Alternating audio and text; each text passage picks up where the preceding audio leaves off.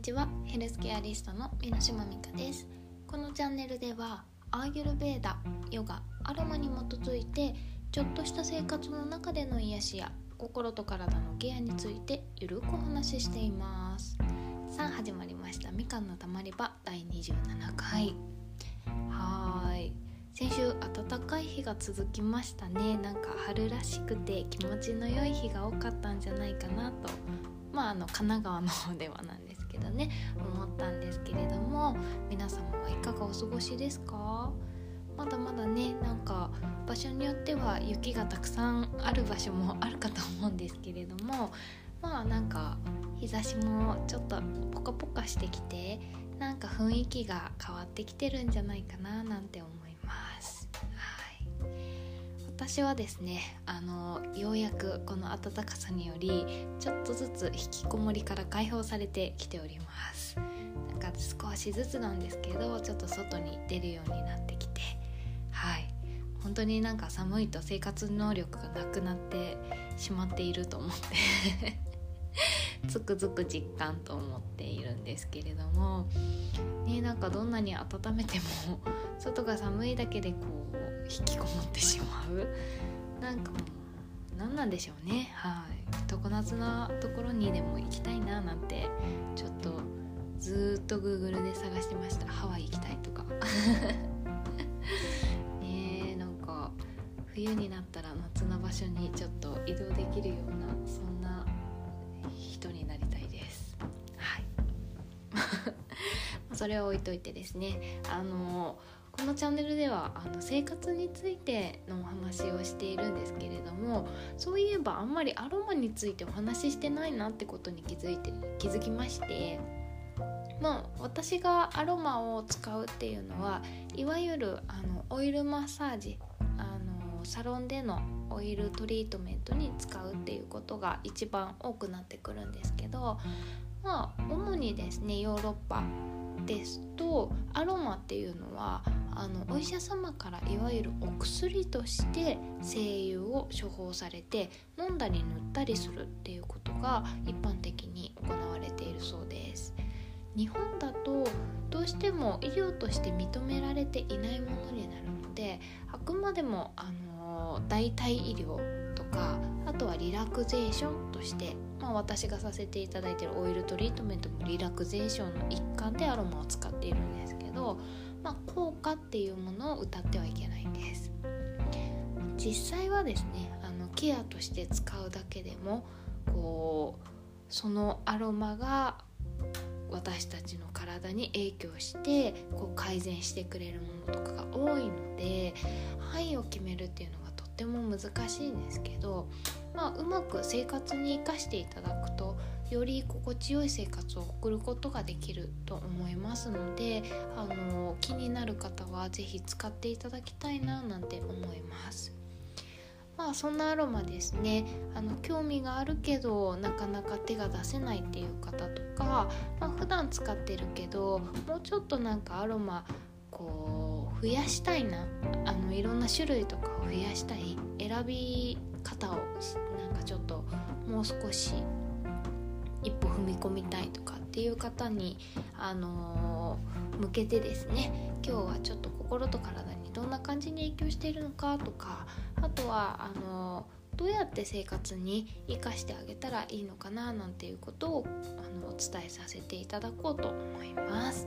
そんな本日のテーマはアロマと癒しと心と体でお送りいたします。はい。まあ色今あのー、アロマって聞けばほとんどの香りがあ香りがじゃない。ほとんどの方があのああの香りのやつねみたいな。あのちっちゃいボトルに入ってるやつでいい香りするやつって思っていただけると思いますし、まあ、一度はアロマっていうものに触れる機会があったんじゃないかなと思います。もう今雑貨屋さんとかでも売ってるぐらい結構ね手軽に楽しめるものだったりもするので。で実際に使うにあたってですねまあアロマのまあ言ってはいけないんですけどいわゆる効果を私たちの体に影響しやすい順番にですね言うとですねまずは服用する、まあ、アロマエッセンシャルオイルを飲むっていうことになるんですけどあとはその次、えー、塗布する。まあお肌につけるですね、まあ、これ気をつけなきゃいけないのがあの現役のままはつけれないっていうのがあるんですけど、まあ、これは後でお話しします。あと、えー、最後にですね、まあ、芳香いわゆる香りを嗅ぐっていうのがまあこう影響を受けやすい。まあ方向になるとその分影響を体にしにくいので手軽に使えるっていう風に考えていた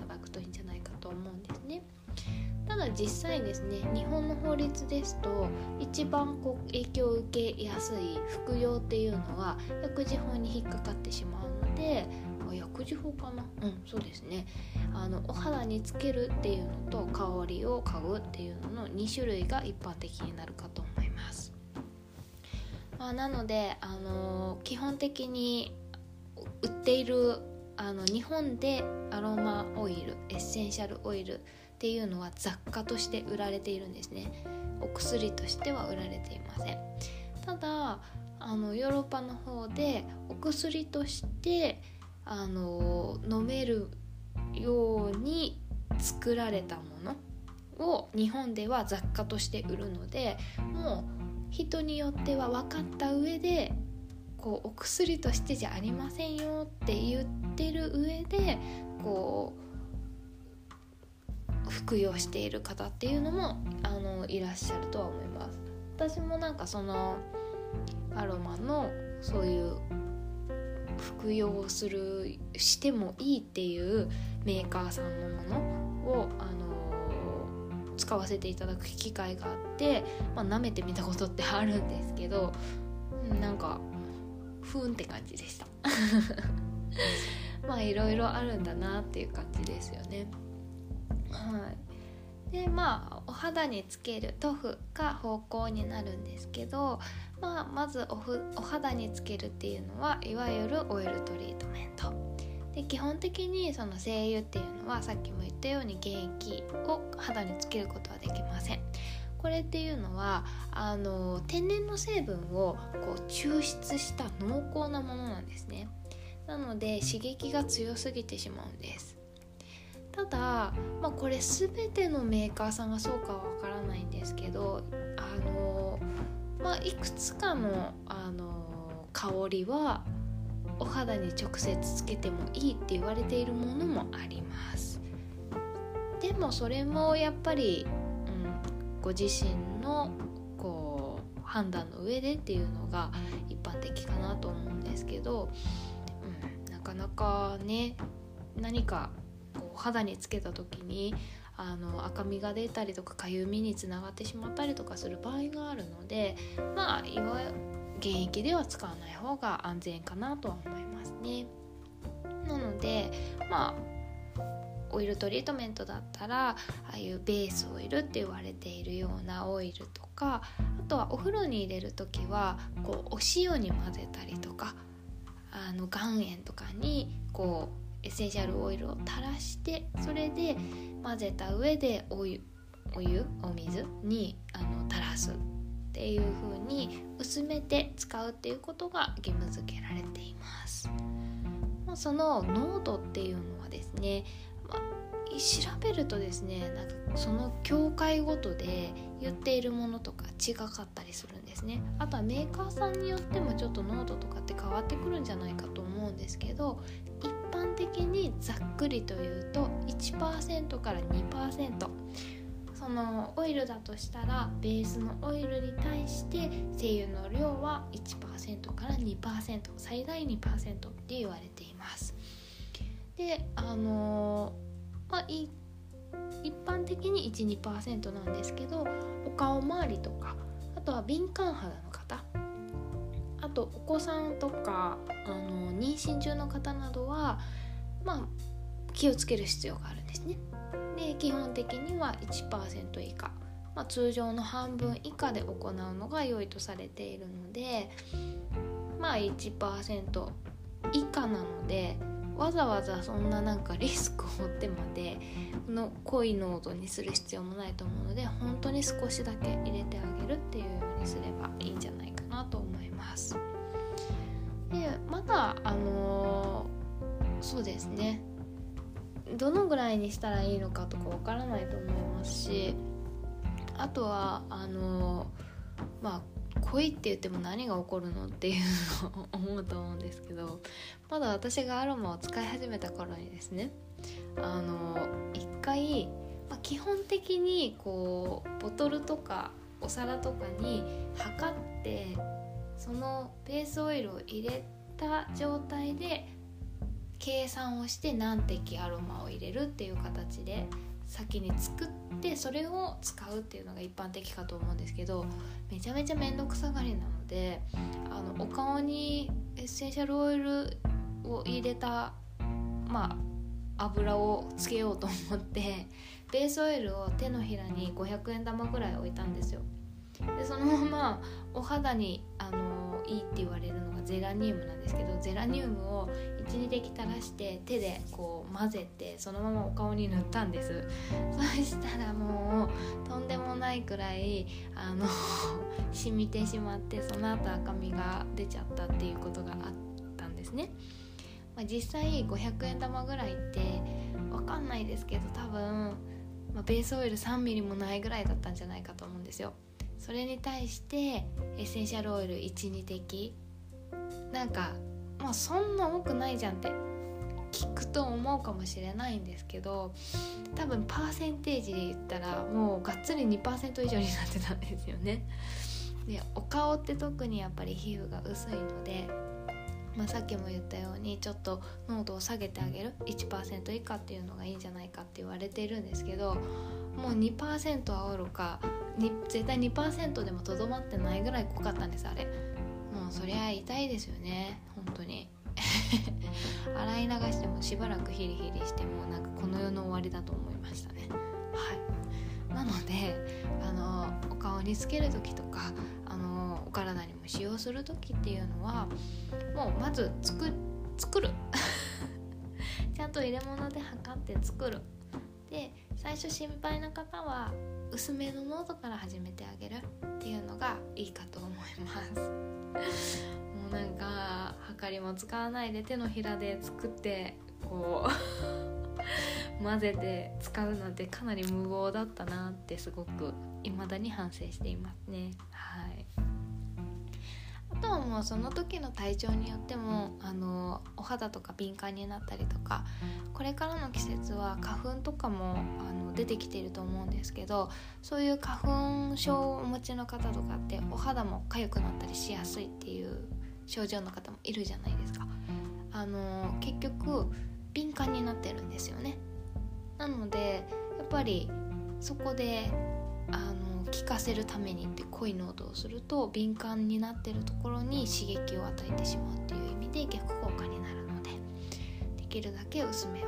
使ってあげるっていうのがおすすめになってきます。はい。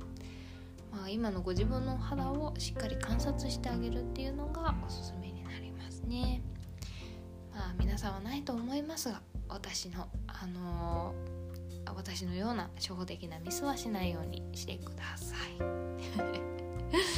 もう嫌になっちゃいますよね。でもあれをやったから絶対にもうこれ以上はあの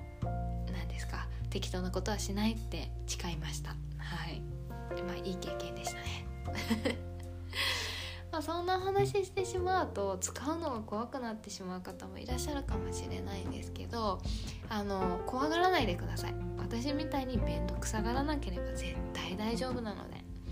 ただあのもしもともと肌がこう敏感で薄めから使うっていうのが心配だなっていう方は先ほど言ったように一番こう影響を受けにくいって言われている方向香りを嗅ぐっていう方法で使ってあげるのがおすすめになってきます。わざわざねあの妊娠中の方とかもやっぱり何かがあった時とか心配になりやすいので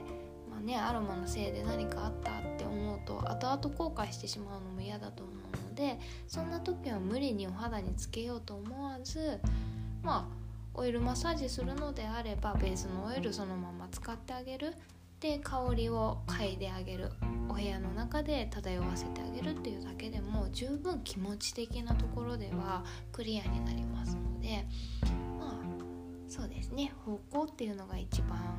安全安心簡単かと思います。でこれはですねあの嗅覚からこう刺激をして脳とか体に働きかけてくれるんですけど心にあの影響はしやすいんじゃないかと思います。やっぱりなんか香り嗅ぐだけでなんか癒されるとか元気出るリフレッシュになるとかあると思うのでそういう意味では体を守りつつ心にこううまく影響できるものが方向なんじゃないかなと思うのであのぜひぜひこの方法からやってあげるっていうのもいいんじゃないかと思うんですね。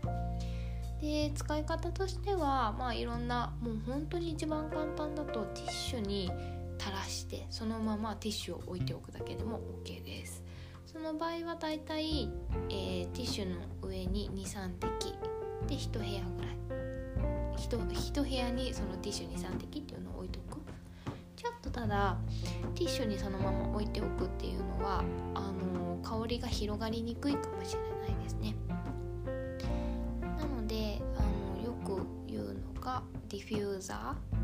ーお水を入れたりとかあとキャンドルの上にあの精油をポタポタっと垂らして、まあ、受け皿みたいなのの上にですね。で火で炊くことで揮発させて香らせるっていう方法もあるんですけど、まあ、大体6畳とかのお部屋6畳以上の部屋ですね。で、まあ、3滴から5滴ぐらいでいいんじゃないかって言われています、はい、これもですね香りがしないからって言ってたくさん、あのー、ポタポタ入れてしまうと香り嗅覚で感じなくても実際はこう体にその効能的なところは入ってしまっているので自分では思っていないけれどたくさんこう成分が体に入ってしまうっていうこともあるので強すぎてしまう場合があるんですね。なので香りが強くないな弱いなと思ったとしてもこの用法用量ですねは守ってあげるのがあのおすすめになります。なのでティッシュにつけておくっていう方とかは風上に置いてあげると少し変わりますね。よく私あのお掃除した後サイプレスっていうあの、まあ精油香りがあるんですけどそれを使うんですね。これアメリカネイティブアメリカンの人が昔、あの、使っていた、まあ、浄化に使われる精油なんですけどお部屋をきれいにした後に最後浄化するっていう意味があって結構サイプレスは使われています。前もこれお話ししたかもしれないですね。政治の代わりにサイプレス使ってますっていう。そういう風に使う時にやっぱりあの風紙に置いてあげると少し違いますね。はい。まあディフューザーがある方そのまま使ってあげると一番香りがこうふわっと広がりやすいので使いやすいんじゃないかなと思います。まあそんな風にですね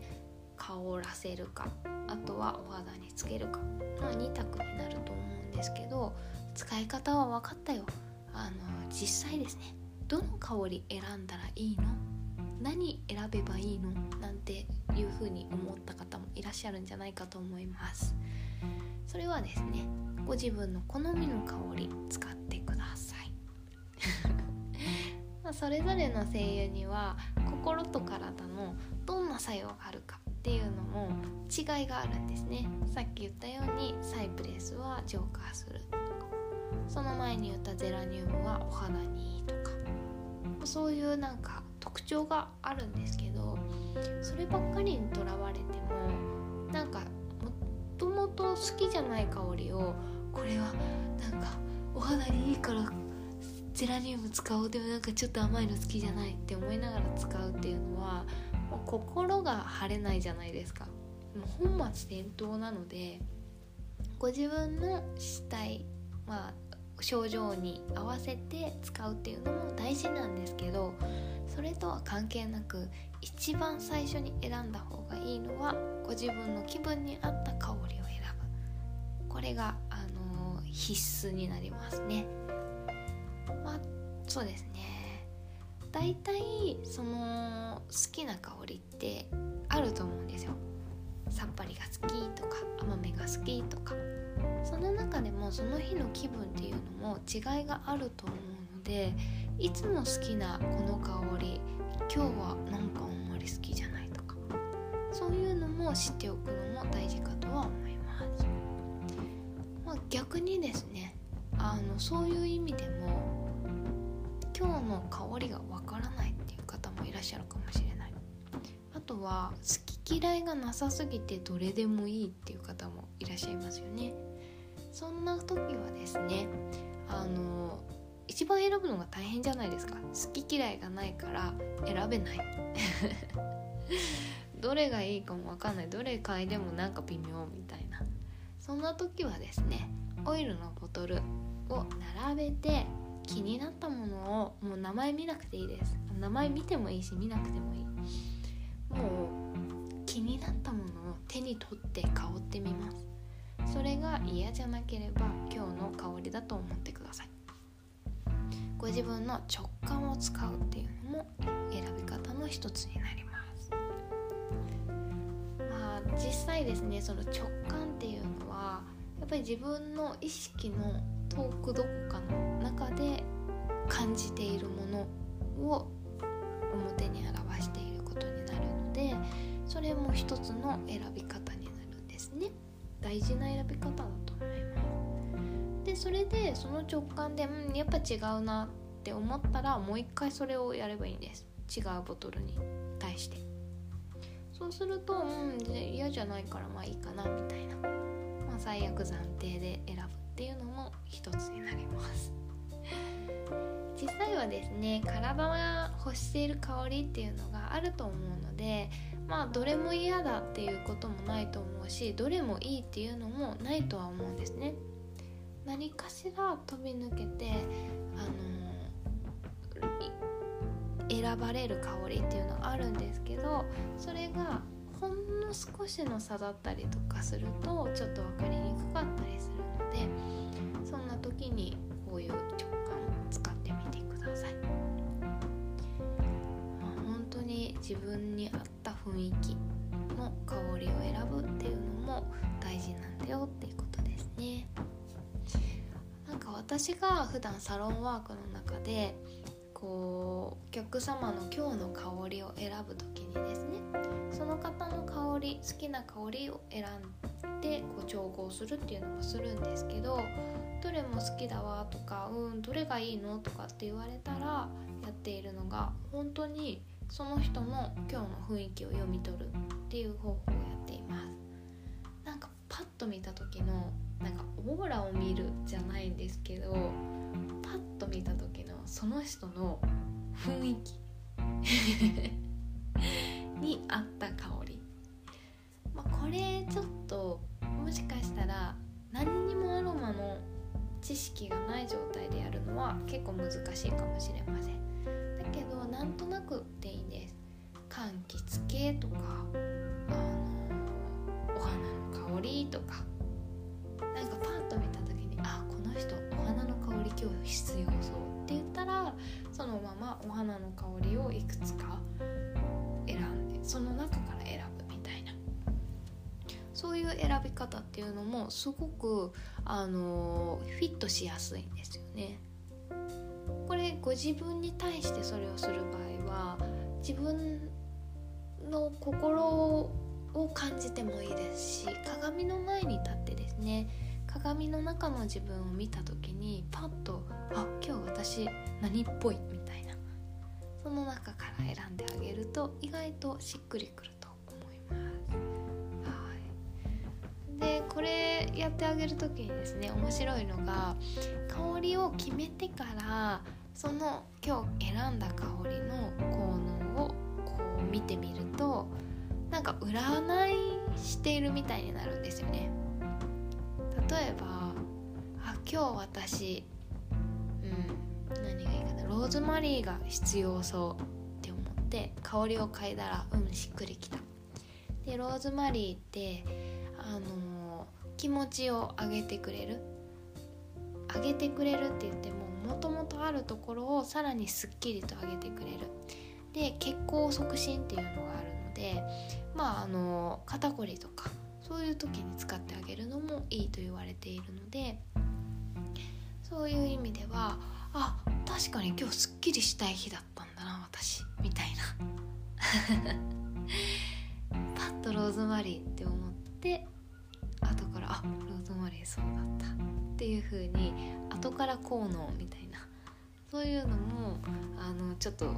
楽しい一つになるのでぜひぜひやっていただくといいんじゃないかな。います。まあ、実際ご自分であの人に調合してあげるっていうことをやっているようなセラピストさんだったりとかあの普段ねなんか選び方もうちょっと変わったことないかなっていうのを思っている方がいらっしゃったら是非この雰囲気を見るっていうのをやっていただくといいと思います。それがですねもうあの頭で考え始めちゃうと効能出てきちゃうので頭で考えない方がいいです。パッと見て。あこの人今日これみたいな。なんかすごいみんな「えー、なんでわかるな」とかって言われる。なんかちょっと面白いですね。は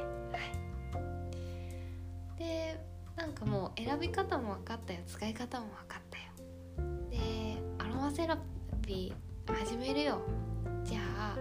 どの香りから揃えたら一番手っ取り早いのっていう風に思う方もいらっしゃるかもしれません。そんな時におすすめなのがですねあの割高でも量より品数って思った方がいいかなと思います。結構これ聞かれるんですよ。なんか何から揃えればいいのって言われること。なんかどれを持っといたらいいですか最初。とかですけどあの割高でも品数持ってるのがおすすめで。すで一般的に皆さんがあの思い浮かべるボトルっていうのは 10ml なんですね。なんですけどこれすっごい使い切るの大変なんですよ。なんだって1滴1滴2滴ってさっきから言ってますけどその1滴って確か0.05とかそのぐらいなんですよ。だ 10ml にするには何百滴なのでそんなに使うかっていう話になってくるんですね。しかもその香りだけで何百滴なので。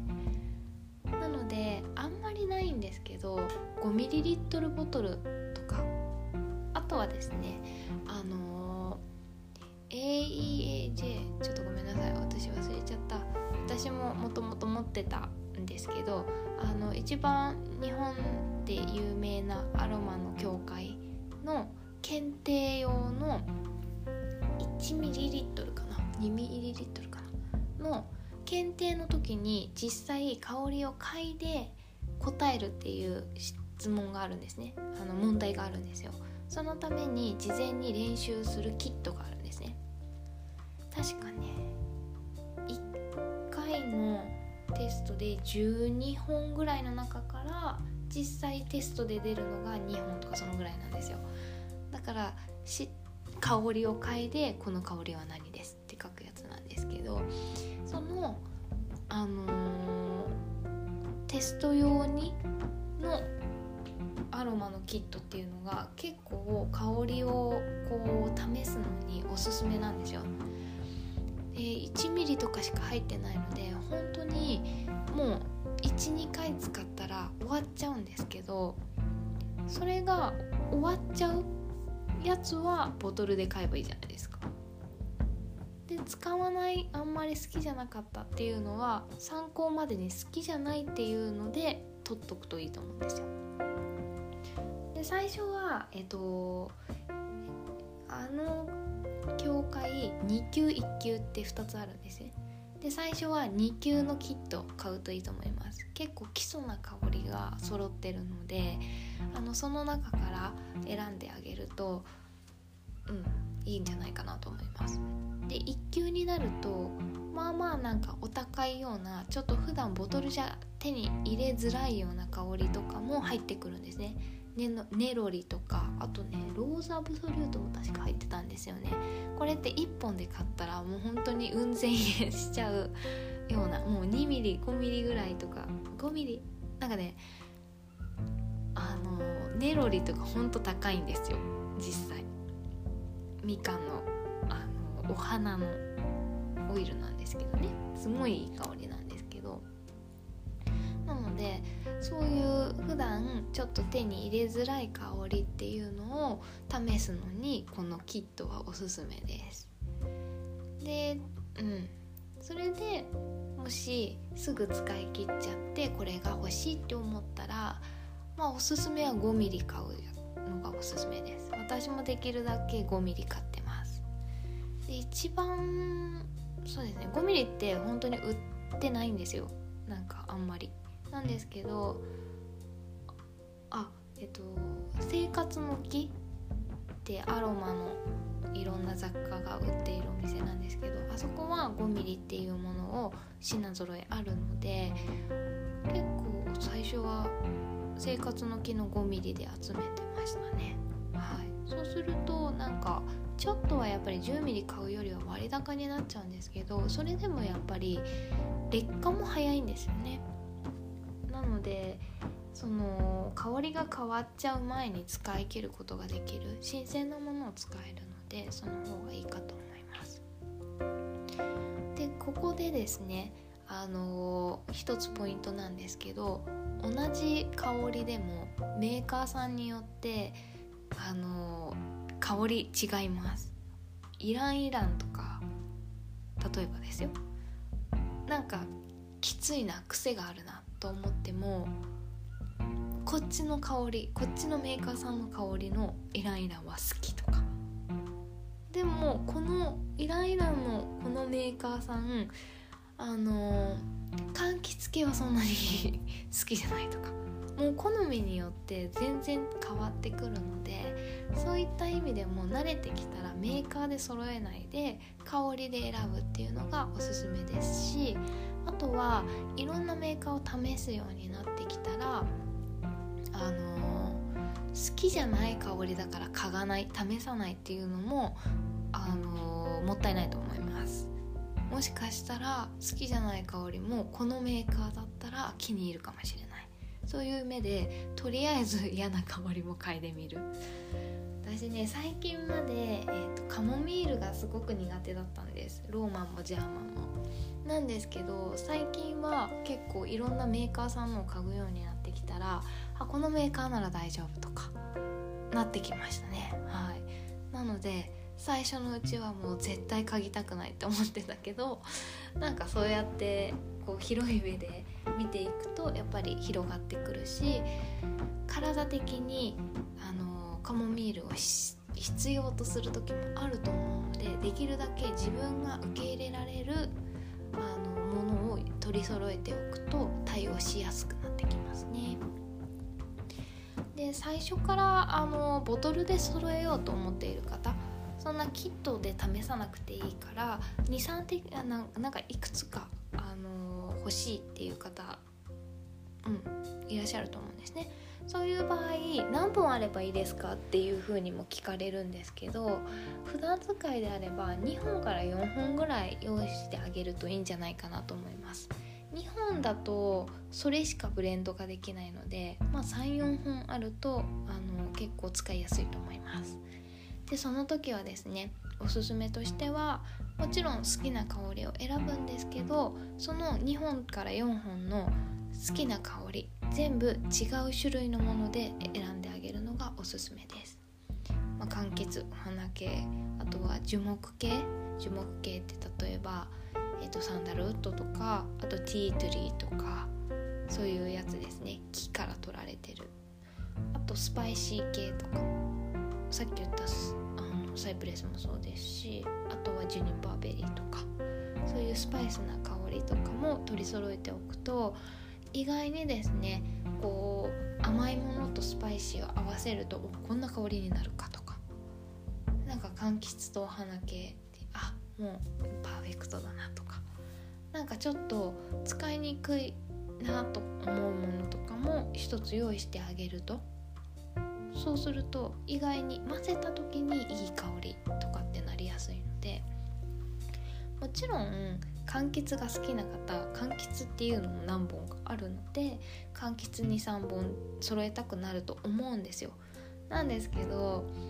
4本中3本が柑橘で1本だけ違うのって言ったらなんかちょっと違う雰囲気を使いに作りにくくなるんですね。別にそれはそれでいいとは思うんですけど幅を広げるっていう意味ではやっぱり、うん、柑橘が好きなら例えば4本買いますだったら2本柑橘とお花系と樹木系とかそういう風にちょっと幅を広げておくっていうのがおすすめにはなりますね。私が最初に揃えたのがグレープフルーツとローズマリーだったんですけどあのー、どっちも好きな香りだったんですけど柑橘はちょっと選びかねたんですねどうしようかなでその時選んだあのー、まあ、最終的にグレープフルーツを選んだ理由が確かタッチ仕事で足がむくむからっていうので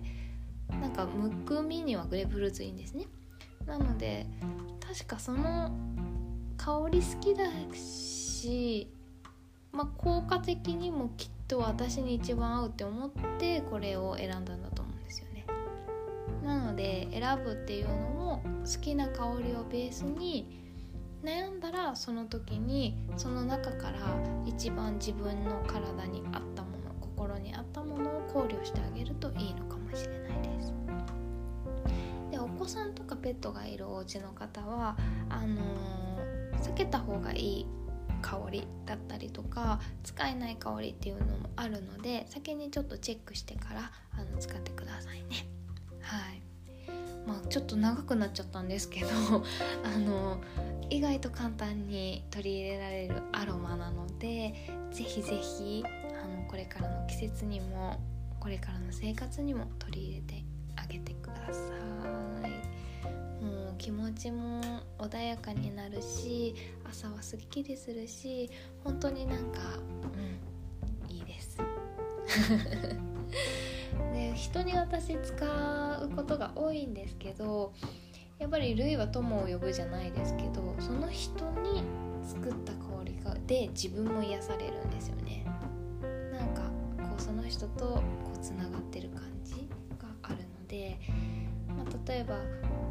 お家にいてお子さんがちょっとなんか今日は風邪っぽいなっていう時にまあちょっと風邪っぽいなっていう時、うんパーミント使ってあげたいけどちょっとまあ方向で少しだったらいいのかな。ちょっとペパーミントもね強い香りになるんでそうやってお子さんに向けてこれを使ってあげる。だけど実際自分も癒されちゃうみたいな。そういう風に使ってあげるのが一番いいんじゃないかなと思います。はい。まあ今日はアロマ一色で行ったんですけれどもなんかちょっと癒し見つけられそうでしょうか？だんだんと復活しているインスタグラムもぜひチェックしてみてください。サナディオアンダーバーミノミカでやっています。あとはあのご質問とかお便りとか皆さんの癒しのシェアあとはアロマの何かあのー、調合のおすすめとかあったら教えてください。みのみか .yoga.gmail.com まで。ぜひお待ちしております。それでは本当に今日長くなっちゃったんですけど本日もご拝聴ありがとうございました。次回もまた来週月曜日ですね。ゆるみの時間にお会いいたしましょう。それではさようなら。